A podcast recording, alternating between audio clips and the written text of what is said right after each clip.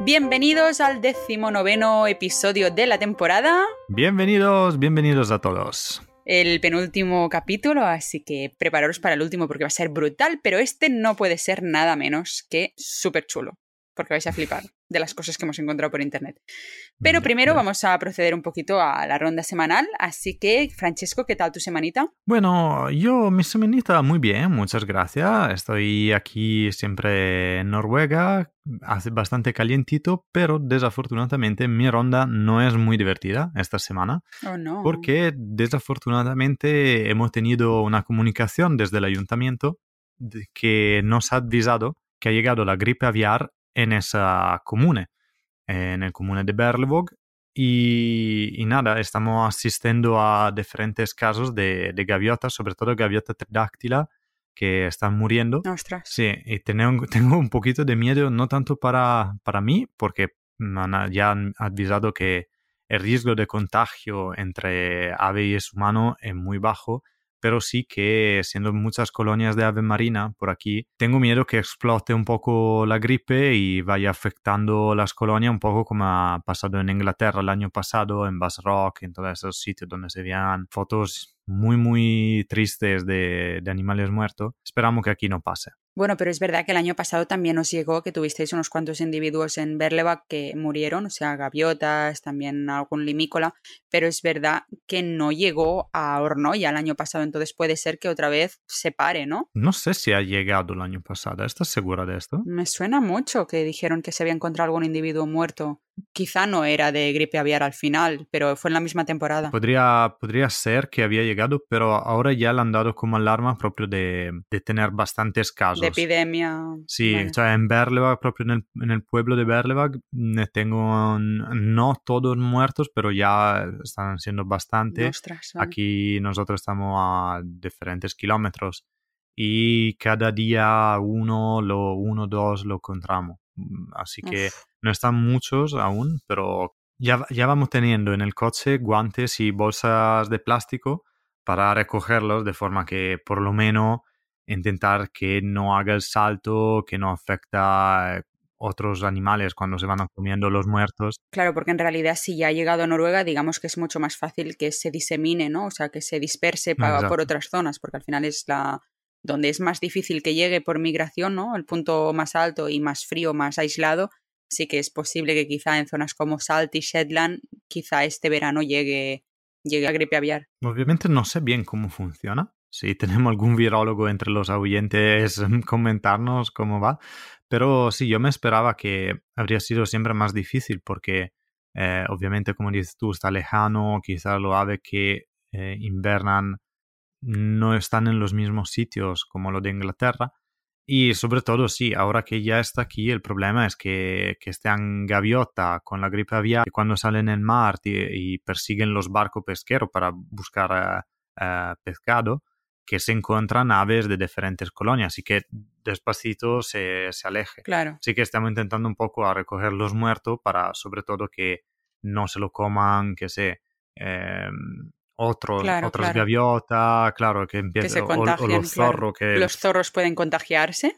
No, no. Había, ¿O había sí? estado caso en Inglaterra, me parece, el año pasado, que, que habían dicho que había hecho el salto y había empezado a contagiar algunos mamíferos, pero sobre todo que ellos no lo lleven, ¿no? Claro, sé, no lo pasen como a otras colonias cuando Claro, vayan a depredar. que se- Exacto, cosas así. Ten- pienso que es un caso muy raro, pero sobre todo ya tengo mi colonita de, de ave ma- marina que he salvado, la estoy intentando proteger. Claro, pero imagino máximo que cuando defecan, ¿no? También los mamíferos y pueden dejarlo por el alrededor, no sé qué tipo de contagio es, si es como Podría ser. que tienen que estar en contacto dice, o totalmente por las heces lo pueden lleva- llegar a, a contagiar. No tengo ni idea, la verdad que eso, que si existe alguien que nos lo pueda comentar sería Sí, maravilloso. sí, sí, sí, absolutamente. Y bueno, intentamos de, de seguir con temas un poco, espero, mejores y más divertidos con tu ronda semanal. ¿Qué, qué ha pasado esta semana? Pues básicamente yo os voy a hablar de una noticia que me he encontrado buscando un poco de información del tema del que os hablaremos hoy, que quizá ya os hago un poco de spoiler, pero es bastante más divertida quizá de, de la tuya, así que vamos a animar un poco a la gente. espero que sí, espero que sí. Y es que resulta que en Tailandia los patos son los mejores compañeros de trabajo de los agricultores. Mm, ¿Sabes por qué? Porque son patitos como tú. Patitos como tú. Aquí introducir música. Patitos como tú. Patitos como tú. No una serreta grande ni un eider menor y menos un negro en común.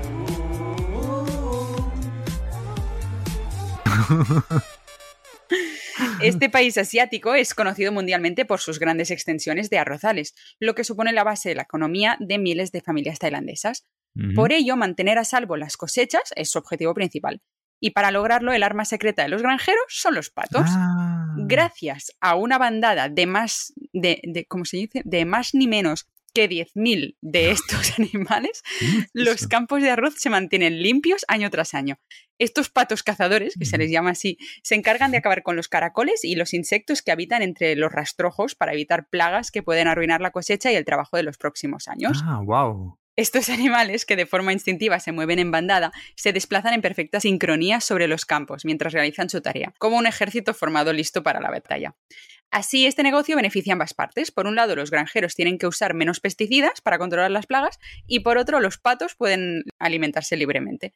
De hecho, os tengo que enseñar el vídeo porque es brutal y os lo vamos a colgar en algún post o en alguna historia porque es, es, es chulísimo ver el grupo de Hostia, que 10.000 patos arrasando, con, bueno, no arrasando los campos, pero sí comiéndose todo lo que encuentran por Claro, eh, por eso entiendo que lo hacen a, a final de temporada, o sea, porque claro, Imagino que sí, 10.000, si no eh. los frutos o, o las, claro, o sea, se comerían a toda la, la futura recogida de, de no, alimentos. eh, no, es que más al final pisan las cosas, o sea, Claro, eh, claro. igualmente un patito sí pasa entre las plantas, pero 10.000, No, pero además son patos grandes, ¿eh? O sea, son... Y además es muy mono porque cuando acaban su trabajo, la marea de animales vuelve a su granja de origen y se prepara para la siguiente misión de limpieza. joder, como tipo, vale chicos, hoy tenemos la granja Mari, Mari Carmen, Sí, sí, vámonos a sí. Es pato attack, totalmente. Y esta noticia nos da un poco la intro de lo que os decía que hablaremos este, este episodio. Porque hablamos de patos, De ¿verdad? patos todo el rato. Otra vez introducir patitos como tú. Y son las plagas fatídicas. Ostras, yo me había preparado sobre los patos. Platos fatídicos. Platos fatídicos. Se conoce como plaga a la irrupción súbita y multitudinaria de insectos, animales o otros organismos de una misma especie que provoca diversos daños o perjuicios, normalmente afectando a la supervivencia de- del ser humano. Existen plagas de interés sanitario, vectores de enfermedades humanas y animales, tales como mosquitos, pulgas, garrapatas y estas plagas agrícolas de las que habíamos hablado con los patos, que afectan totalmente a las cosechas. Están ahí. Su sola presencia basta como para generar angustia, terror o preocupación ante el impacto que pueda ocasionar su paso por el campo y nuestros hogares. Nunca la humanidad ha estado exenta de ellas. A lo largo de toda la historia, los seres humanos hemos sido atacados por diferentes plagas que representan una verdadera amenaza para nuestra salud. Darle de comer a una paloma en una plaza parecerá inofensivo, pero puede estimular la transmisión de múltiples enfermedades. Aquí os lo dejo caer ya que había trabajado yo la protectora, era Digamos, necesario. no dijimos nada. Y Quien quiere entender. Y ciertos animales como roedores, chinches, garrapatas, aves, moscas, mosquitos, cucarachas, ácaros y mil otros microorganismos que quizá tenéis en vuestras casas y esperemos que no, eh, hacen parte del amplio espectro que conocemos como plagas. De hecho, nada de lo que la Biblia dice que ocurrió en Egipto carece de fundamento científico. Y hoy explicaremos algunos de esos mitos o historias que tienen a ver con las plagas fatídicas. Así que todo tuyo, Francesco. Yo entro proprio con, eh, con la Biblia, proprio porque el tema plagas fatídicas o plagas en general, la primera cosa que sale a la mente es un poco la- las plagas de Egipto. Creo que todo el mundo, si se piensa en la plaga, se piensa en Claro. eso. Y, y nada, yo he encontrado un poco una curiosidad que no es muy conectada a animales cuanto a plantas y es conectado proprio col principio de la plaga de Egipto. Vale, muy chulo. Y porque parece que la va a conectar toda, como decías tú, con una explicación científica y es eh, la transformación del agua en sangre, que es la primera plaga propio. Es el río Tinto, entonces. Es el río Tinto, exacto. Se han confundido, en realidad era un error eh, geográfico. Solo había ¿no? metales, chicos. A ver si nos Y enteramos. bueno, no eran metales en realidad. Era, parece mm, que podría ser explicado por una, por una alga, Ah, vale. Planktotris rubescens, que es una cianobacterio, ustedes son pequeñas algas unicelulares que forman eh, pequeños filamentos. y son rojas. Vaya, no me lo esperaba que fueran rojas. No sabía que pensaba que serían azul púrpura, ¿eh? No sé. Pueden, eh, cuando florecen, tengo ese color rojo intenso y que parece casi sangre. Pero, ¿qué puede haber también eh, activado todo eso? Decimos que si las condiciones climáticas de este año, en el año en cual al pasado, habrían sido un poco áridas, eso habría afectado los cuerpos acuíferos de toda eh, el área de, Egipto y del Nilo. Y el Nilo, la misma agua, se habría puesta más llena de barro, diventando así más densa, casi como sangre, y ese aumento de barro habría facilitado el crecimiento de algas, ¿vale? Y así que esa alga roja, poco más densa del agua normal, habría eso parece el Nilo y todo el cuerpo de agua como sangre. Ah, Además, eso es muy, muy acreditada, esa teoría, porque ese tipo de, de alga pueden ser un poco tóxica para algunos animales marinos y también una gran explotación de algas en un cuerpo acuífero provoca que se consuma todo, todo el oxígeno que está en el agua. Claro. Y eso provocaría una moría de pescado como está escrito en la Biblia, de hecho.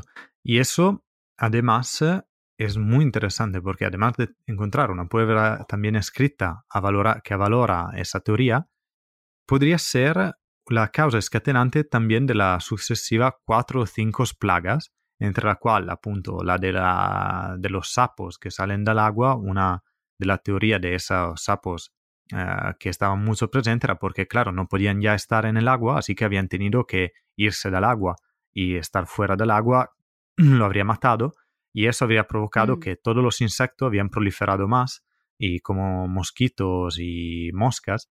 Pero los sapos se los habían comido luego. No, porque los sapos se han muerto saliendo del agua. Pero no han salido fuera del agua y han buscado otra charca, no. directamente han salido y no han encontrado. No, claro, porque en, eh, a nivel de plaga de Egipto eh, dice que todo, todos ah, los sitios de agua. Y claro, tú imaginas simplemente el Nilo, el tamaño del Nilo, que si viene, diviene invivible, están muchos sapos que salgan, así que, claro, claro, claro. y todo el Nilo habría podido ser una grande fuente de, eh, ¿cómo se dice?, de nacimiento para insectos, y la cuarta y la, mm. tercera y cuarta plaga también son insectos que atacan. Y sí, es una toda una cadena, eh, está muy bonita, la ponemos todo en las notas del episodio para quien quiera profundizar todo, todo el seguimiento. Y pues de hecho, de esto que hablaba Francesco de las ranas es lo que va a ser mi, mi, bueno, el segundo tema del episodio, ya que la segunda plaga que lanzó Moisés sobre Egipto fue una lluvia de ranas.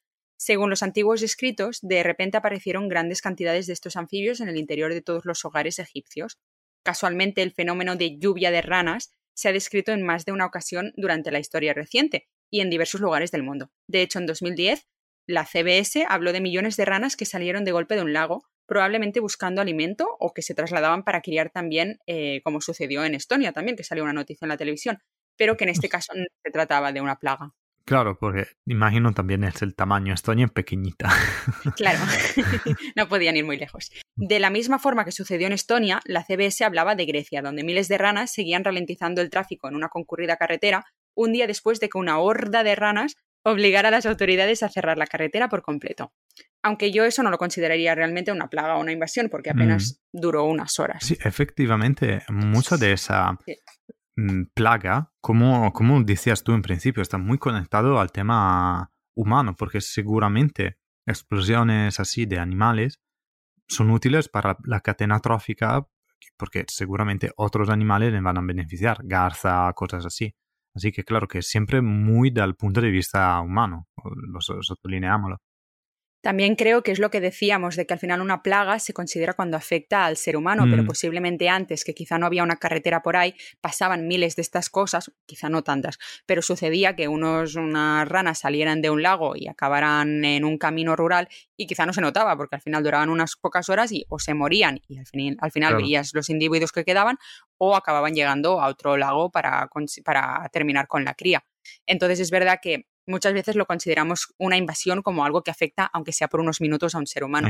Pero esta, en este caso, no afectó para nada al daño de, nada más que el tráfico. Tengo muchas veces, porque spoiler, después quizás serán otras cositas. Prego, sigue, perdón. vale, pues las lluvias de animales, aunque puedan resultar súper extravagantes, ocurren, pero tampoco lo consideraría una invasión, ya que la mayoría aparecen muertos. Aún así, os lo cuento porque a mí me ha parecido flipante. Ya que es mucho más creepy, creo. y es que es muy chulo, porque no solo llueven ranas del cielo, sino que esto ha ocurrido con otros pequeños seres vivos como peces o pájaros. Algo que pasó, por ejemplo, en Estados Unidos en 2011 pero también se conoce un fenómeno que yo, bueno, es que yo he flipado mucho con todo este tema de, mm, plagas. Eh, es un fenómeno que se ha registrado en España en el junio de 1880 cuando llovieron codornices. Joder. Sí, vale que son pequeñitas, pero es que dependiendo de la cristalización o si, de, si cayeron muertas, o sea, menudo ostión, ¿sabes? Si te cae una codorniz encima. No, bueno, pero también qué susto. Sí, sí, sí, claro. Y espérate, porque otro extraño y reciente evento se dio en Florida cuando llovieron iguanas. Joder. Que, que cayeron fallecidas, congeladas o semicongeladas en enero de 2018, o sea, hace nada. Súper chulo. ¿Tiene la explicación de esto? ¿Puede entrar? Sí. Bueno, puedes, puedes dar algo. O sea, en realidad voy a hablar de más cosas y hago un poco de explicación. No sé si quieres decir, dilo. Mm, no, vale, sigue. En caso entro, entro luego. Sigue, sigue. Bueno, pues antiguamente las explicaciones que buscaban a este fenómeno eran muy variopintas. En la Edad Media, tras producirse la lluvia de peces, se llegó a creer que estos nacían ya en estado adulto en los cielos y que posteriormente caían desde ahí hasta el mar. desde ahí los peces voladores. Exacto, sí.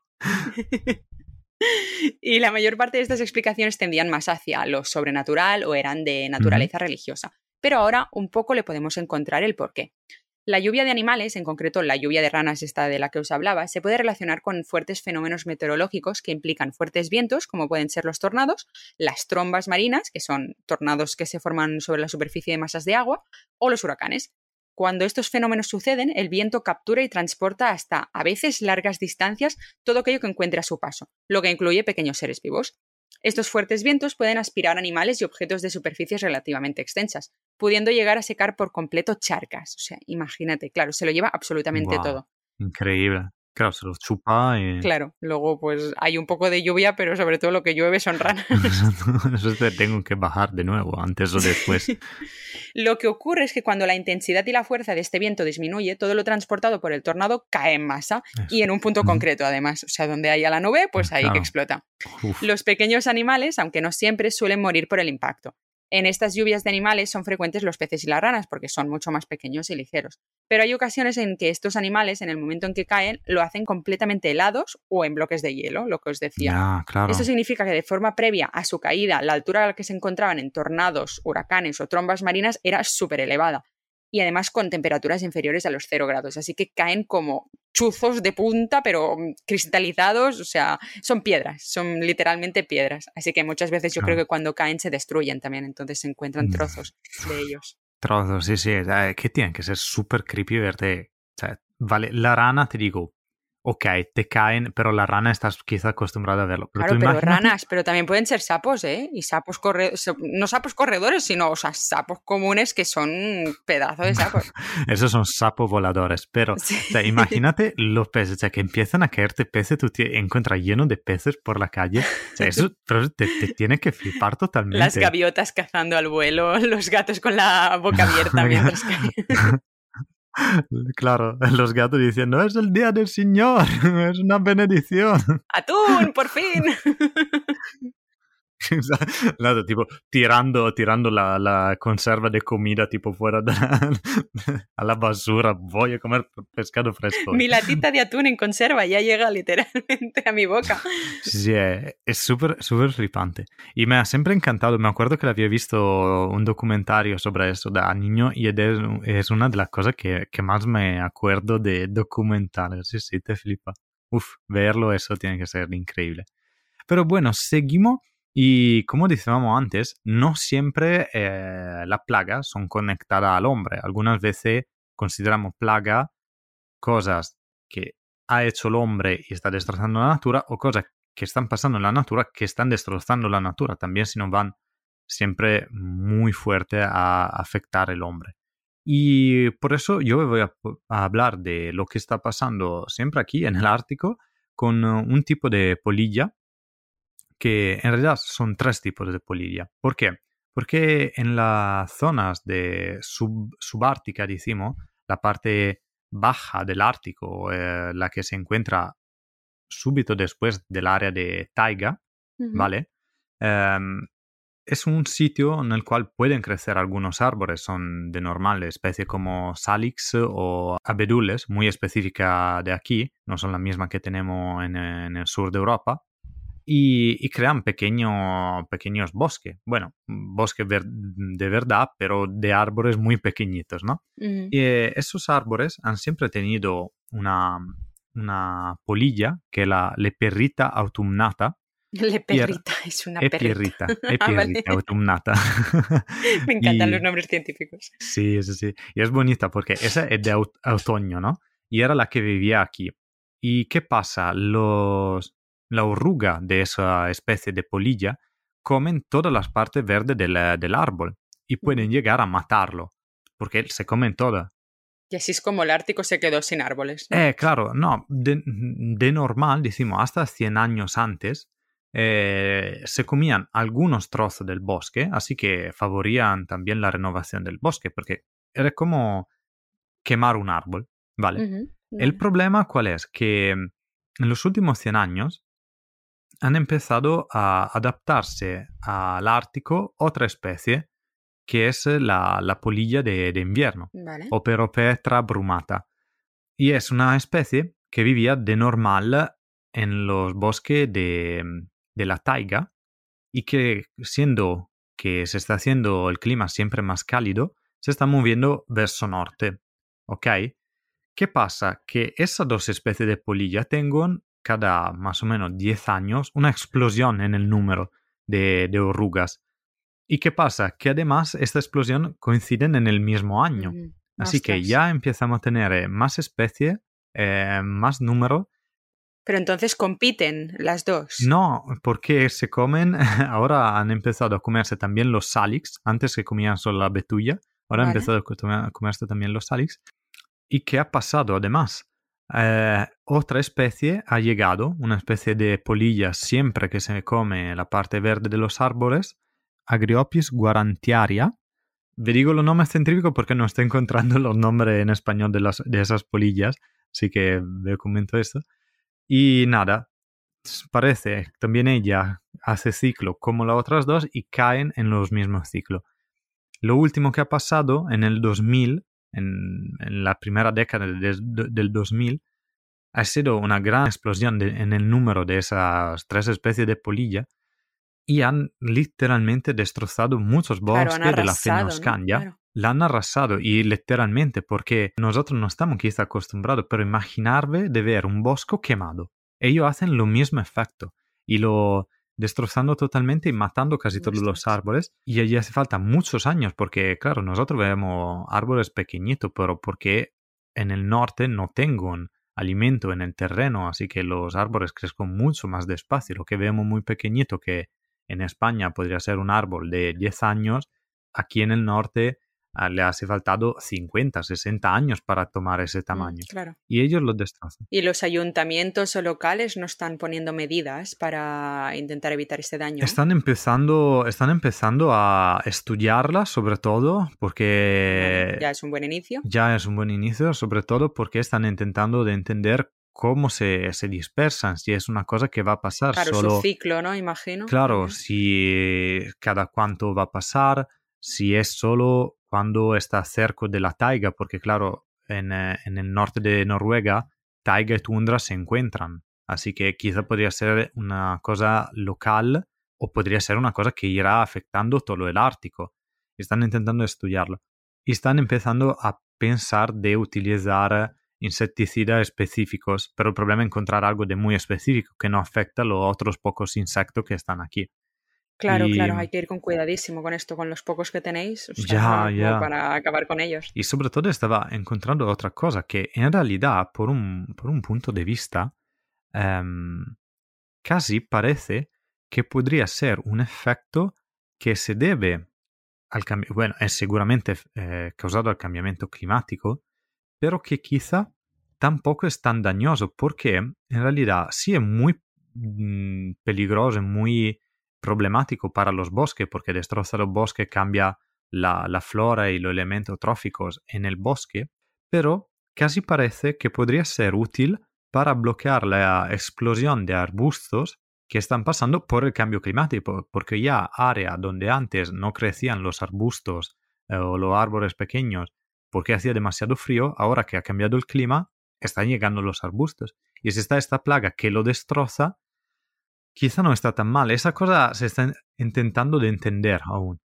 Es muy complicado. Bueno, es complicado, ¿eh? porque al final con el cambio climático también tendremos muchos, muchas variantes sucesivas y quizá o nos tenemos que adaptar o hay que hacer una gestión animal, pero muchas veces esto depende de la naturaleza porque somos como siempre nosotros los que hemos iniciado parte de este cambio climático, así que hay que ir con mucho cuidado sobre lo que es aceptable y lo que no. Exacto, porque eh, eh, como tú dices, el verdadero problema es que si estas especies se están adaptando y están subiendo, estamos perdiendo otra especie, quizá vegetales que están mucho más adaptadas al Ártico, así que ahí sí que es el gran problema del cambiamiento climático y por supuesto los bosques seguramente están, están afectando mm, las plantas que están abajo del de esos bosques. Claro, claro. Así que el sustrato, sí, exacto. Eh, los sustrato arbustivo y de, de, hierbas, porque, claro, si no están las hojas en los árboles, crecen más hierbas y no otros tipos de plantas, así que van en competición y el, riesgo de que se pierdan especie muy típica del Ártico. Claro. Bueno, muy interesante, a ver si sabemos más información de todo este tema, cómo va avanzando y los estudios que sacan y sería muy guay sacar, sacar novedades, creo que en nuestro podcast. Bueno, si estamos aquí, como estaremos aquí en los próximos 15, 20 años, ve, tendremos al día sobre estas cosas. ¿Aquí en Noruega o aquí donde? Aquí en la Tierra. Ah, no, aquí grabando el podcast. Estaremos aquí con vosotros grabando el podcast y contando de cosas. Digo, no te esperaba yo tanto tiempo en Noruega, madre Dios. Vale, pues sigo yo con. ¿Habéis escuchado Podcast Idae? Darnos dinero para. Promocionarnos. Vale, pues sigo yo con otra plaga, esta vez, bueno, esta vez no, otra vez sigo con la Biblia, porque nos ha proporcionado mucha información, y es que, bueno, la Biblia decía, tras todas las plagas, el faraón seguía negándose a dejar ir al pueblo judío, por lo que Moisés desató una octava plaga, la lluvia de langostas. La frase que comentaba la Biblia es se cubrirá la faz de la tierra de modo que nadie sea capaz de verla. Las langostas tenían la misión de devorar las plantas que no habían sido destruidas por la lluvia de fuego, según dijo Moisés. Según un biólogo molecular, la erupción del volcán de Santorini habría creado unas condiciones climáticas favorables para que se produjese un exceso de langostas. Las cenizas habían, habían, alterado el clima, produciendo un exceso de lluvia y mayor humedad, un caldo de cultivo ideal para las langostas. Bueno, esto es la historia que se cuenta entre líneas, pero todo tiene su porqué. Y ahora vamos a ir un poco a la parte científica que tiene muchísimo que ver con la historia de, nuestro planeta. Alrededor de 1700 y de 243 a.C. se produjeron plagas de langosta mediterránea en el norte de Mesopotamia, según se relata en la correspondencia de la época de gobernadores y de reyes asirios, registrada en diversas tablillas grabadas. La langosta mediterránea es una especie endémica en muchas, en muchas regiones y en condiciones climáticas adecuadas, en general varios años secos con algunas lluvias primaverales, si no se realizan las tareas preventivas pertinentes, pueden llegar a convertirse en plagas. Las continuas guerras provocaban el abandono de las labores agrícolas y la ausencia de tareas preventivas favorecían el desarrollo de estas plagas. Estas tablas también nos dan a conocer las primeras técnicas empleadas para la lucha contra la langosta, que consistían en matar manualmente a las langostas, incluido utilizando el fuego, o hasta rendir culto a los dioses. Los relieves asirios que, se muestran en diversos estudios representan una ofrenda a los dioses que consistía en unas deliciosas brochetas de langostas. bueno, es la nueva cocina de hoy. En realidad todo vuelve. Sí, sí, sí, exacto. Mesopotamia ya tenía las primeras claves de la cocina asiática. En el año 710 a.C. se produjo una plaga de langosta migratoria en Asiria, la Alta Mesopotamia el rey Sargón II tomó medidas de emergencia, entre ellas enviar al ejército para combatirlas. Los diarios astronómicos babilónicos ofrecen una descripción detallada de la ocurrencia de estas plagas, que afectaban a las cosechas y por lo tanto al precio del cereal, que incrementaba dada su escasez. Se describen hasta 35 episodios entre los siglos IV y I a.C., y la plaga siguió mm, avanzando por toda Europa, llegando hasta España, específicamente en Cuenca, donde durante el reinado de Carlos III se hizo una instrucción con criterio científico con una serie de artículos donde se explicaba lo que se, había, lo que se tenía que hacer y proceder para terminar con los canutos donde ponían los huevos las langostas en invierno. La verdad que es una explicación muy chula, os la, os la, voy a dejar colgada, donde se ponen los pasos que se escribían también así en español antiguo, en castellano antiguo, eh, sobre cómo proceder para matar a estas, estas, estas mm, larvas de langosta, que digamos. El 20 de julio de 1874, la plaga de langostas de las montañas rocosas, de Rocky Mountains de Canadá, estaba en su punto más alto. Una nube de 2.900 kilómetros de longitud por 180 de anchura arrasaba a su paso toda la materia comestible de las grandes llanuras del medio oeste americano, desde Canadá hasta Texas y desde California hasta Missouri, en la mayor plaga conocida de insectos de América y tal vez del mundo entero. Con una voracidad brutal e implacable, los insectos no se contentaban con devorar pastos y cultivos, sino que arremetían por igual contra sillas de montar, ropa tendida, cortinas, lanas de ovejas, etc. O sea, que tenían una hambre que... Una hambre vorada. Sí, sí. una hambre que da calambre. Exacto. Y durante todos esos años, los enjambres de saltamontes, bueno, de saltamontes de, de, langostas, parecían una fuente sin fin, y por ello los esfuerzos para controlar tal maldición bíblica llegaron a ser desesperados. Algunas instituciones ofrecían hasta 5 dólares por cada 4 litros de langostas y se llegó a movilizar al ejército para eliminarlos. Es en América, imagino, ¿no? Disparándole. No, es que... Sí, sí, sí, en América. Sí, sí. en la Rocky Mountains, imagínate.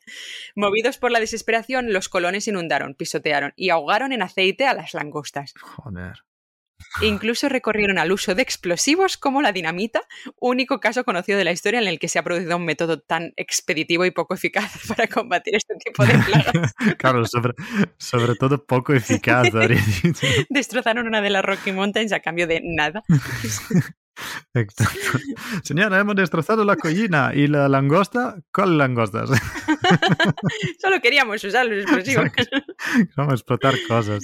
El humano y el pum pum. Bueno, y el gobierno federal declaró la langosta de las montañas rocosas como el más serio impedimento para el establecimiento en el oeste. Y es que el problema no se limitaba al mundo agrícola. En muchas zonas el odiado parásito obligaba a los trenes a detenerse, pues los cuerpos de los insectos aplastados hacían que los raíles fueran demasiado resbaladizos para que los coches se movieran. Madre mía. Tela. Sí, sí, que yo he flipado con todo lo que, lo que he encontrado.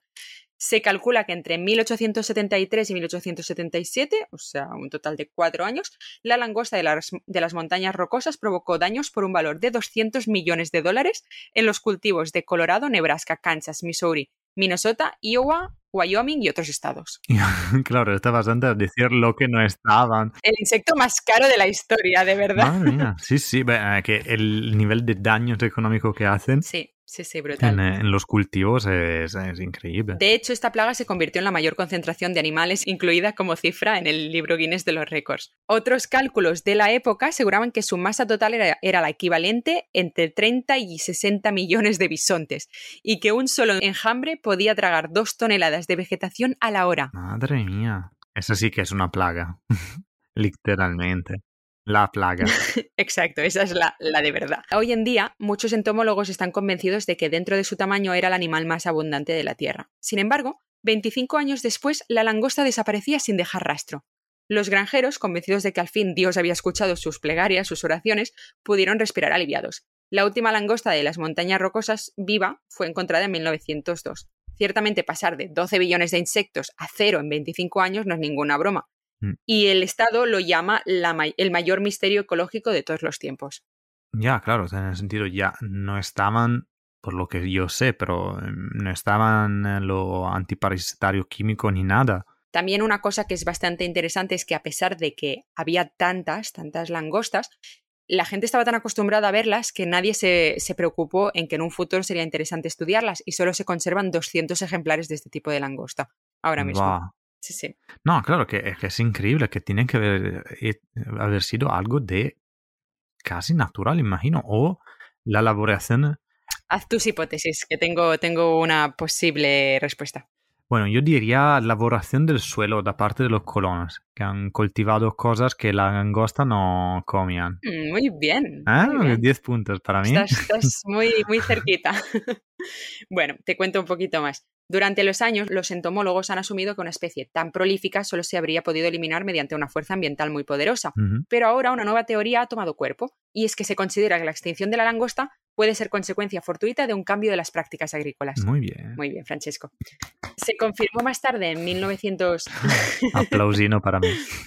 En, 1900, en 1928 se demostró que las langostas migratorias pasaban por dos fases. Una gregaria que daba lugar a las temidas plagas y otra solitaria en la que la población disminuía y se dispersaba. Partiendo de esta premisa, se cree que el final de la langosta de las montañas rocosas podría explicarse por su hábito de retirarse a los lechos arenosos de los ríos y a las praderas de la alta montaña de Colorado, Wyoming y Montana durante la fase solitaria del insecto.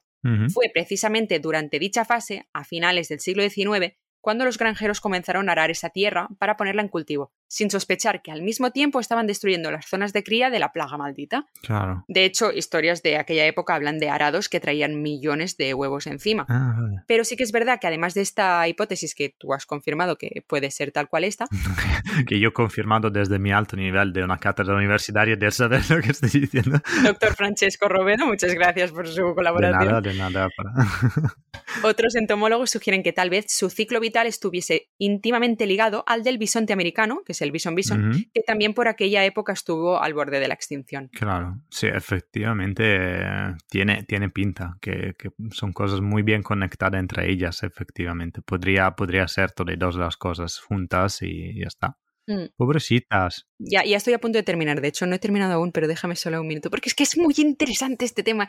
Y Vale, vale, mm, bueno, sigue. Estoy con la langosta, pero me paso un momentito a hablaros de su prima hermana. ¿Recordáis que en el episodio de Sexo Animal os contamos sobre los hongos que infectaban a las cigarras y que se volvían sexualmente locas?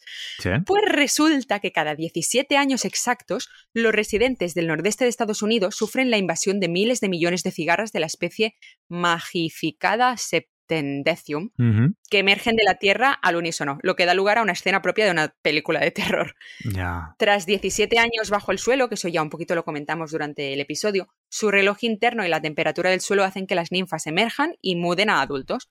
Los machos llaman a las hembras golpeando el timbal, timbal de sus abdómenes y ellas responden con felices aleteos, una orquesta sexual que puede alcanzar hasta los 96 decibelios. Uf.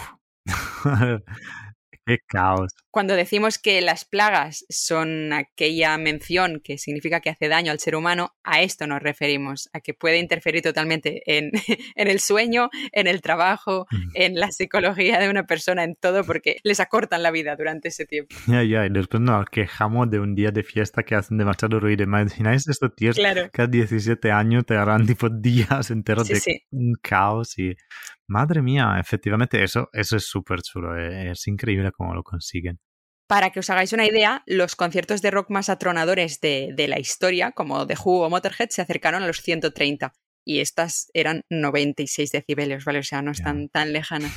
Y el grupo de cigarras de 2021, conocido, que fue hace nada que salieron, conocida como Brut X, porque, bueno, es como el grupo, la, la- el grupo de hermanas que nacen se consideran según poblaciones por, por letras, y esta era la X, la última que salió fueron vistas en 15 estados del este de Estados Unidos, desde Indiana hasta Georgia y Nueva York, y su cacofónica canción de apareo podía opacar el ruido de aviones de pasajeros. Mía. Sí, sí, muy fuerte.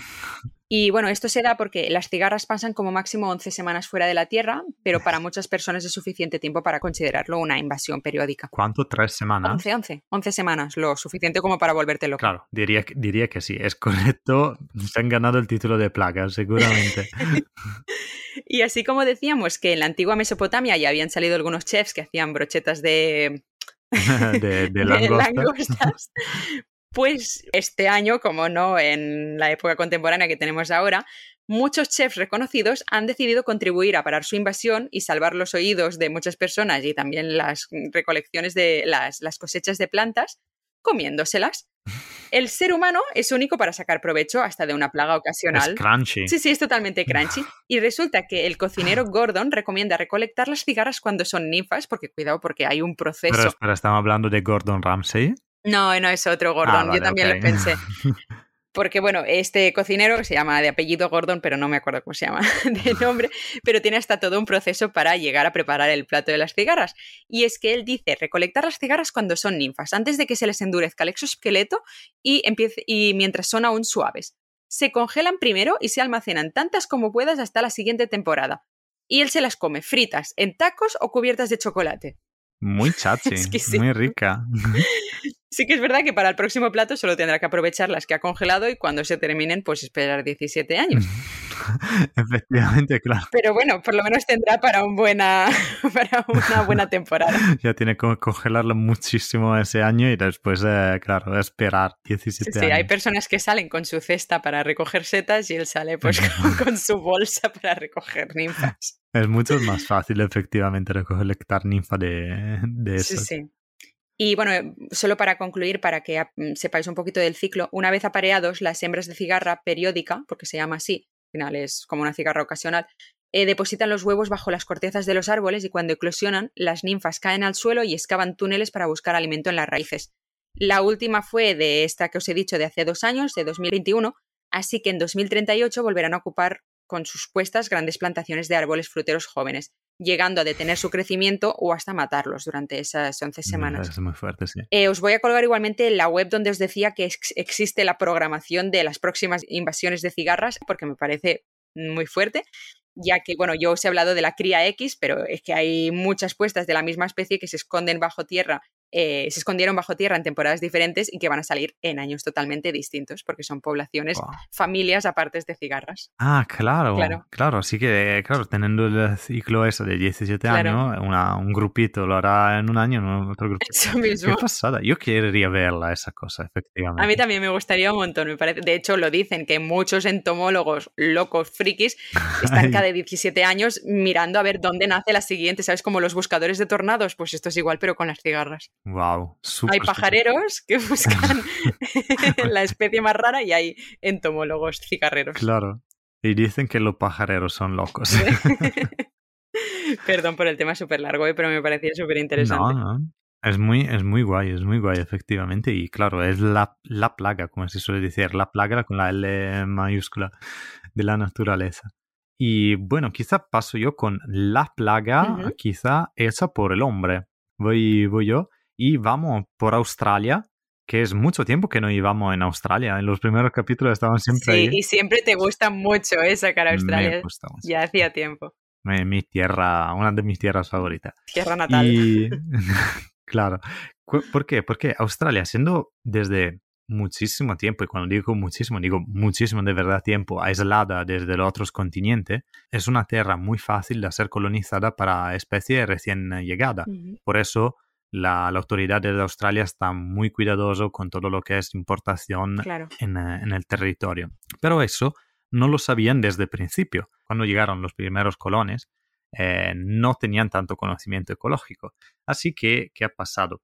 Era un poco la, la cosa al, al, oeste cuando llegaron, así que muchos de los primeros que llegaron a Australia tenían grandes terrenos, grandes tierras y estaba un, señor, se llamaba Thomas Austin, eh, que tenía la pasión para la caza y pensó bien en 1859 de importar dos docenas de conejos desde Inglaterra para la caza deportiva en, eh, en, una granja en Victoria, que es en el sur de Australia. ¿Por qué no, no? ¿Qué puede salir mal? Exacto, ¿qué puede salir mal? Son, son conejitos, tenemos millones en Inglaterra. Son súper lindos, vamos a celebrar la Pascua y ya estaría claro, todo. y tiramos un par de disparos. Pues fue una idea muy mal porque tenía, tenía un efecto literalmente devastador. Pensáis que simplemente siete años después de liberar a estos conejos, él mató 14.253 conejos. Madre mía. Después de siete años. Eso hacía una mierda de 39 conejos cada día que disparaba. Ostras. Y... Debían estar contentos los cazadores, por lo menos, ¿no? O sea, era lo único bueno que habían conseguido. Un nuevo juego. El problema que hasta los cazadores no podían solucionar a, a, frenar esa A llegar a todos. Claro, porque prácticamente no teniendo depredadores naturales, y siendo muy diferente de todo lo que estaba ahí, eh, aquellas 12 parejas de conejo se multiplicaron sin, eh, sin parar y muy rápidamente hasta diventar una plaga para el ecosistema australiano. ¿Por qué? Porque un gran número empezaron a destruir cultivos y eso, vale, problema para, para los humanos. Pero después empezaron a destrozar plantas y, y ecosistemas nativos y, que, y, y además de quitar terreno y alimentos para los animales australianos, empezaron a provocar erosión del suelo para el pastoreo excesivo que provocaban. Ostras. Que normalmente es una cosa que pensamos con las vacas, con los herbívoros Claro. grandes, y esos no eran, eran conejos. Así que después de algunos años empezaron a darse cuenta del grave problema que, que era los conejos y empezaron una serie de acciones para pararlo. Spoiler, no fueron todas muy listas. Claro. No sale bien, no sale bien. Eh, porque la primera cosa que hace el hombre eh, al tener una plaga, ¿qué han hecho, segundo ti? Metieron un depredador de conejo, ¿no imagino? Claramente. Exacta- exactamente. Es como, es como los episodios de Los Simpsons, ¿me acordáis? Cuando tenían que matar a esa lagarto que dice, ah, importaremos los serpientes y después importaremos los gorilas de montaña Exacto. y el invierno matará a los gorilas de montaña. Pues sí, es un poco como cuando el coche se cae al mar, ¿no? Y viene una grúa y se cae al mar y coge Exacto. otra grúa aún más grande y intenta coger a la grúa y es como todos al mar. Pues así. Exacto. Eh, Sí, vamos. Porque de hecho, lo primero que han hecho es llevar zorro rojo para que comieran claro. los conejos. Pero ¿qué ha pasado? Que los zorros rojos muy rápidamente se han dado cuenta que es mucho más fácil comerse un koala, que es mucho más lento, respecto a los conejos. Si es que que- tontos somos nosotros, no los animales, la verdad. Y habían llegado a riesgo de eh, extinguir los koala por ese motivo. Y ahora también los zorros rojos que se quedan por ahí son un problema por la fauna de Australia. Madre mía. Así que después de eso han dicho, vale, intentemos otro método. En 1900 han probado a hacer un vallado de 1700 kilómetros para parar el paso de los conejos a la parte occidental de la isla. Bueno, no ha funcionado porque ya súbito ya estaban por el otro lado del vallado y así que simplemente se tiró dinero. Así que solo era necesario una pandemia o cualquier o el Exacto. COVID, pero que llegara a los conejos porque era lo único que podía solucionarse. Eh, exacto, lo que se ha hecho de hecho es eso, porque después de haber probado con velenos destruir eh, la madriguera, que siguen haciéndolo, eh, han pasado con la lucha biológica. Se empezó en Claro. 1950 con la mixomatosis. Quien no la conoce, la mixomatosis es, es un virus de- específico del conejo que lo hace morir por eh, desangramiento. Pero lo han introducido este virus los científicos. La han Ostras. introducido ellos. Ostras, vale. Sí, sí, sí, porque se, se encontró en Congo, Vale. me parece, y ellos han, eh, lo que han hecho es infectar algunos conejos y soltarlo. Vale. ¿Y solo afecta a conejos? Solo afecta a los conejos. Bueno, también podría afectar a los zorros, porque ya de paso, aunque me los quiera mucho, no eran propios de ahí. Eh, no, pero esa mixomatosis es muy específica de los conejos. Es un virus que contagia solo Claro, ellos. sí, sí. Sí, aquí tenemos problemas, de hecho, con esta enfermedad. Es, exacto, Mm. creo que es uno de los problemas por lo cual no están conejos en España. Claro. ¿Y qué ha pasado? Pero siendo tantos, claro, ha disminuido la población tipo hasta un 90%, pero después la población se ha reso inmune al virus. Y Ostras. eso, eh, así que ha vuelto a subir de número. Así que Madre en mía. 1995 y, y en 2017 también han intentado con variantes de otro virus de Corea del Sur y de otros lugares para intentar bajar eh, el número porque parece la única manera para bajarlo el número, o sea, lucha biológica total. Claro. Y hasta que efectivamente un científico australiano ha dicho, sí, todo muy bueno, pero eh, al final eso se ha convertido, sin darnos cuenta, al, eh, al lo más grande experimento de selección natural hecha a nivel continental. Selección artificial, casi, sí. Sí, decimos que eh, se ha hecho como un estudio, un experimento de qué pasa con las pandemias en una población Ya. a nivel continental y lo han hecho sin darse cuenta y claro que está bien que intenten de, extinguir eh, los, eh, los conejos en Australia porque son una plaga. Pero la conclusión es que aún hay conejo en Australia. Lo- la conclusión es que aún la plaga no está bajo control. Han pasado casi 170 años y aún no, no está bajo control la plaga. Y hasta ahora es, es prohibido tener o vender conejos en Australia Ujú. y tenerlo se, se considera una pena delictiva punida con hasta seis meses de cárcel y una multa de 44 mil dólares. Wow. Por cuanto, sí, porque no consiguen apararlos y son muy destrozantes para el ecosistema. Y no tiene ningún tipo de rapaz que deprede sobre ellas o no lo sé. Es que el tema es siempre lo mismo, o sea, son muy pequeños, es más fácil comerse otra cosa y no Claro. tengo tanto rapaces especializados. Claro, claro. Y así que, claro, sería decir, vale, importamos eso, pero seguramente, o sea, es que se van a comer los koalas, los Mm. koalas son muy lentos, muy tontos y, Y también están muchos tipo wallaby, Sí, claro. que son canguros pequeños, que podrían ser afectados de esta cosa. Así que lo único efectivamente que queda son virus específicos y especializantes que pueden matar la, la población. Sí, es verdad que Australia en eso es la reina de las plagas, porque también estuvimos discutiendo sobre si sacar el tema de los sapos toro, esos gigantes, Claro. si hablar de los ratones, o Mm. sea, lo tiene todo, pobrecilla mía. Eh, sí, sí, sí, porque siendo tanto aislada y tan específica, con un ecosistema tan único, cualquier introducción que tú le vas a poner no tiene manera de pararlo. Totalmente. Pobrecitos. Bueno, muy interesante el, como la cadena trófica que digamos plagaria. La cadena plagaria de bastante. Sí, totalmente.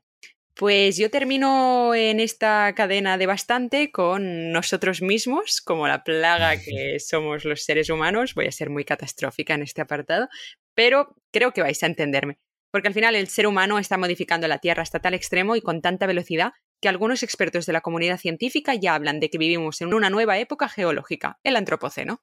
La idea que está detrás del concepto es que los seres humanos nos hemos convertido en una fuerza geofísica de tal envergadura estamos modificando nuestro planeta fuera de la variabilidad natural, en cuanto a la oscilación de determinadas sustancias químicas que componen la atmósfera, como el CO2, el metano o el vapor de agua, o hasta la distribución de las especies de los distintos ecosistemas, llevándolas a la, a la completa extinción.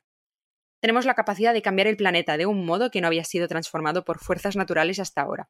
En definitiva, es el momento en el que damos el salto cualitativo que permite a nuestra especie ser capaz de modificar el planeta fuera de las circunstancias naturales. Esto digamos que es la definición de antropoceno. Una ventaja de esta época del antropoceno como concepto es que ofrece el marco conceptual en el que se engloban todos los procesos que se están produciendo, como el cambio climático, los procesos de contaminación, de desaparición de especies, de pérdida de biodiversidad, etc.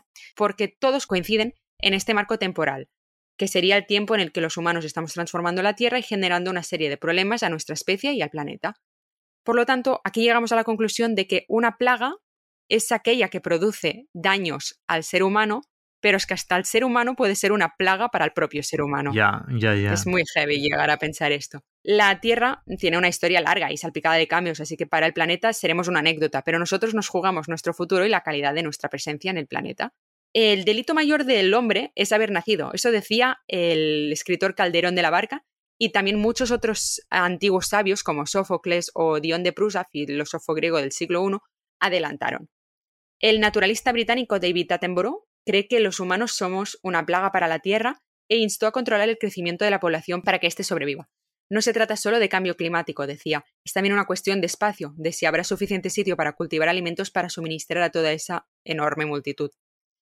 Nos quejamos por la existencia de 40 osos en el Pirineo, o de 1.200 jabalíes en Coiserola, o incluso de 2.000 lobos en toda la península ibérica. Pero los humanos ya somos 7.800 millones, y de aquí a 20 años seremos 9.000 o 10.000 millones. Pero los recursos y la energía que necesita un ser humano, por volumen y por peso, son infinitamente, infinitamente superiores a los de una hormiga, por ejemplo. Por eso, la superpoblación humana es quizá el principal problema que tenga este planeta, del cual se derivan todos los otros, crisis climática, residuos, polución, etc. Los humanos somos una plaga, y esto es lo que hay. Y todas las plagas son cíclicas, aparecen y desaparecen. La historia y la ecología nos lo ha demostrado. En el pasado, varias civilizaciones desaparecieron repentinamente, a menudo por causas vinculadas con el colapso ecológico. El problema es que, por primera vez, nuestra plaga lo es a escala planetaria, y por ahora no nos autorregulamos. Además, cíclicamente, la naturaleza nos da lugar a pandemias, como hemos sufrido con el COVID, y fuertes fenómenos meteorológicos que reducen la población o que la llevan a la extinción. En nuestro caso, lo primero. Esto también nos da a entender que somos una plaga. Se nos reduce la población cada vez que la naturaleza da esa condición específica. En cualquier caso, la vida continuará en la Tierra, con nosotros o sin nosotros, o bien con algunos de nosotros. Esperamos con nosotros. Bueno, la cosa es que si tardamos mucho tiempo en extinguirse, quizá tampoco tendremos las condiciones como para nosotros poder sobrevivir a esta plaga que es el ser humano. No, claro, efectivamente sí. Lo... Es provocatorio, hemos empezado muy, muy fuerte, muy triste y acabamos muy fuerte, muy triste. Mm. Pero sí creo que está bien, efectivamente, reflexionarlo de este punto de vista y considerar. Al final es, no es más que esto una indirecta para decir, coño, o sea, salvemos a nuestro planeta. Estamos en las últimas, quizá no nos da tiempo, pero haced todo lo posible para intentar mejorar, para reutilizar, Claro. reciclar, para intentar no tirar las cosas al suelo o acabar con 10.000 especies, porque quizá es la única forma de conseguir que aún pueda respirar oxígeno, también tu gato o tu perro lo puede hacer y a la vez podamos vivir ni que sea 30 años más. Ya, ya no, e, es que el, el problema era como decías tú, o sea, en el sentido, en realidad la Tierra le da un poco igual, claro. como toda, toda la plaga, como todas las perturbaciones, la Tierra seguirá. Bueno, yo no lo estoy tan segura, ¿eh? porque es verdad que el tiempo de reestructurar todos los recursos que habremos gastado o todo lo mal que habremos dejado en la atmósfera de la Tierra, quizá no da lugar a que, a que pueda seguir existiendo. Quizá es un planeta podrido, ¿sabes? Que ya está, que nos matará. Claro que no será la Tierra como lo conocemos nosotros. Pero como cualquier eh, tipo de extinciones que ha dado uh, corso en la historia del Triocene, lo de los dinosaurios que todos sabemos, después salgan otras cosas. Seguramente no será la misma tierra que conocimos. Pero el tema es si queremos ser nosotros en esta tierra. Si queremos estar, quieres decir, ¿no? Si no nos damos un límite nosotros como civilización y que vamos autodestrozándonos como si fuéramos la plaga peor que podría encontrar el hombre, nosotros mismos. Totalmente. Y con eso terminamos el capítulo con una reflexión sobre... Muy simpática y muy divertida. pero creo que da a pensar y que hacemos un buen trabajo proponiendo ese, pensamiento un poco destructivo y a la vez eh, salvemos el planeta. La intentamos salvar, exacto, dai, probamos, probámonos, por favor. y esperamos que veáis encuriosido un poco todo este tema, como encuriosido nosotros. Muchísimas gracias por escucharnos y nos vemos en el último capítulo de la segunda temporada, que será el próximo. Sí, antes de las vacaciones de verano, que merecimos todos. Exacto, y ya os dejamos libres. Un abrazo a todo el mundo, nos vemos al próximo capítulo. Chao. Hasta pronto.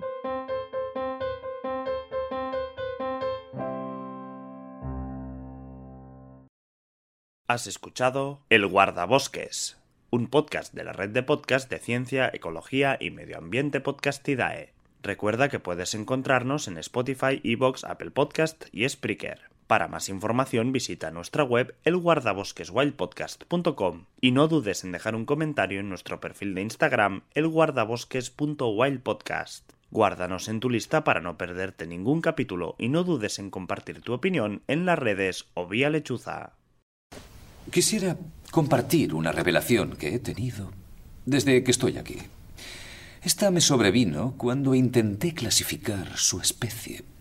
Verá, me di cuenta de que en realidad no son mamíferos. Todos los mamíferos de este planeta desarrollan instintivamente un lógico equilibrio con el hábitat natural que les rodea, pero los humanos no lo hacen. Se trasladan a una zona y se multiplican y siguen multiplicándose hasta que todos los recursos naturales se agotan. Así que el único modo de sobrevivir es extendiéndose hasta otra zona. Existe otro organismo en este planeta que sigue el mismo patrón. ¿Sabe cuál es? Un virus. Los humanos son una enfermedad. Son el cáncer de este planeta, son una plaga.